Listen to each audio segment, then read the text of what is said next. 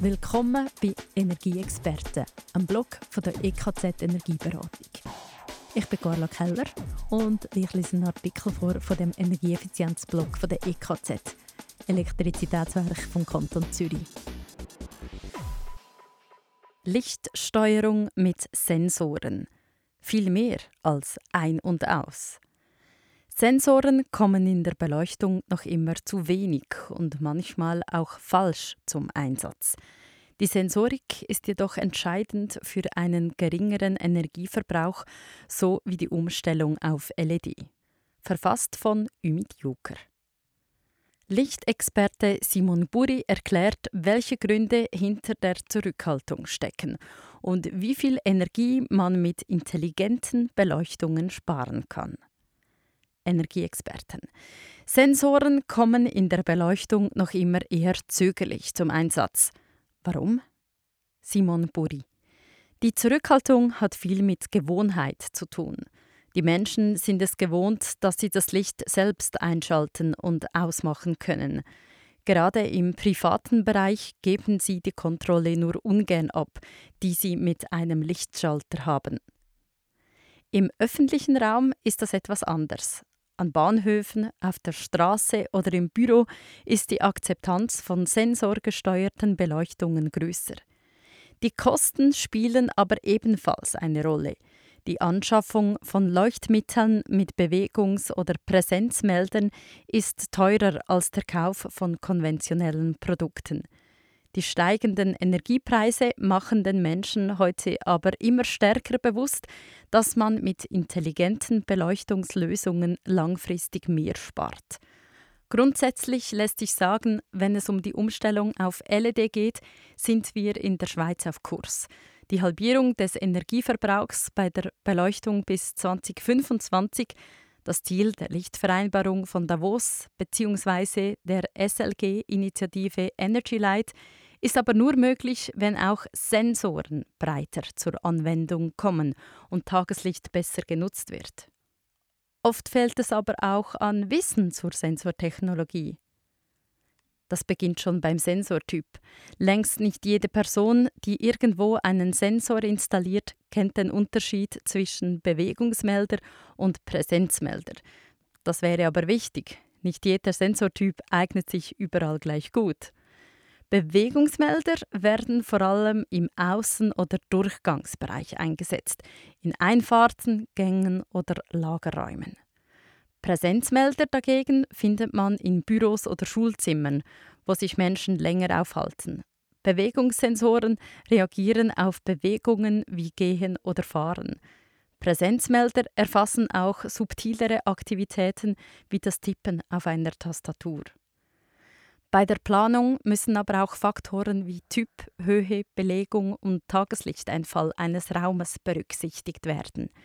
Wer mit Sensoren zu tun hat, muss wissen, wo diese am besten montiert werden, damit sie Bewegungen und Lichtverhältnisse störungsfrei erfassen können. Sensoren dürfen für eine optimale Tageslichtnutzung zudem abends nicht zu früh schalten, für eine akkurate Lichtmessung muss es draußen jedoch dunkel sein. Gerade im Sommer möchte aber kaum jemand die Sensorinstallation erst um 22 Uhr vornehmen. Die korrekte Einstellung wird deshalb oft dem Kunden oder der Kundin überlassen und geht vergessen. Gerade auch in Produktionsstätten oder Lagerhallen ließe sich mit Sensoren viel Energie sparen. Wie sieht die Situation dort aus? Die Verbreitung von Sensoren fällt hier sehr heterogen aus. In Großbetrieben etwa ist die Sensorik klar angekommen. Schließlich sind hier auch die Beleuchtungskosten hoch. Mit Bewegungs-, Präsenz- und Tageslichtsensoren sparen Unternehmen jedes Jahr viel Geld. Kleinere Produktionsbetriebe scheuen eine solche Anfangsinvestition heute häufig noch. Sie setzen eher auf Retrofit-Lösungen und ersetzen ihre bisherige Beleuchtung durch gewöhnliche LED-Leuchten. Die finanziellen Überlegungen dahinter sind verständlich. Ein Umdenken wird aber auch bei den KMU notwendig sein. Fehlendes Vertrauen in die Sensortechnologie spielt nämlich auch hier hinein. Noch immer ist die Sorge verbreitet, dass in der Produktionshalle auf einmal das Licht ausgehen könnte und der Betrieb gestört würde. Viele Firmen sind sich des Nutzens einer automatischen Beleuchtung sehr wohl bewusst. Die Lichtsteuerung aus der Hand zu geben, fällt ihnen dennoch schwer. Gibt es da auch andere Beispiele? Ja, sicher. Es gibt durchaus Betriebe, die ihre Vorbehalte überwinden. Die SIG Allcap AG ist so ein Beispiel. Das Unternehmen produziert Verschlüsse für Kartonpackungen im Schichtbetrieb. Es ist eine von sechs Fallstudien des Energy Light Projekts Sensorlight. Am Anfang brannte das Licht in der Produktionshalle trotz Schettdach und neuer Beleuchtung mit Tageslichtsensoren weiterhin rund um die Uhr. Die Leute fürchteten, dass eine automatische Steuerung den Produktionsablauf behindern könnte. Die Tageslichtsteuerung wurde gar nicht erst in Betrieb genommen. Eine Tageslichtmessung in der Halle über mehrere Wochen konnte diese Bedenken zerstreuen. Alleine durch die Aktivierung des Sensors auf dem Dach und die Dimmung des Kunstlichts während des Tagesbetriebs ist der Energieverbrauch um gut die Hälfte gesunken. Ein anderer Weg, um mehr Vertrauen in die Sensortechnologie zu schaffen, führt über eine erste Sensorinstallation im Lager. Hier fällt nicht nur die Sorge in Bezug auf den störungsfreien Produktionsablauf weg, es zeigt sich auch besonders gut, wie viel Energie man mit Sensoren sparen kann. Wer im eigenen Betrieb erlebt, dass die Sensorik funktioniert und die Stromkosten sinken, dürfte den Einsatz auch in anderen Bereichen eher in Erwägung ziehen. Die Installation von Sensoren allein reicht nicht immer aus, um so viel Energie wie möglich zu sparen. Es sind auch intelligente Beleuchtungslösungen gefragt. Gibt es da Vorreiter? In Treppenhäusern, Korridoren und auf Parkflächen ist das Sparpotenzial mit intelligenter Beleuchtung besonders groß. Die Menschen halten sich dort normalerweise nur kurz auf. Zudem ist die Akzeptanz von Sensoren an diesen Orten groß. Intelligente Beleuchtung heißt, zum Einsatz kommen nicht nur einfach Sensoren, die Leuchtmittel sind zum Beispiel auch dimmbar oder miteinander vernetzt. Heute sind zwar in vielen Treppenhäusern schon Sensoren installiert, Vielerorts geht aber noch immer automatisch auf allen Etagen das Licht an, wenn jemand das Gebäude betritt. Das macht keinen Sinn. Erst recht nicht, wenn eine Person im Erdgeschoss den Lift nimmt und das Treppenhaus erst im fünften Stock wieder betritt. Zudem beträgt die Nachlaufzeit häufig 10 bis 15 Minuten. Dabei würden ein bis zwei Minuten vollkommen reichen.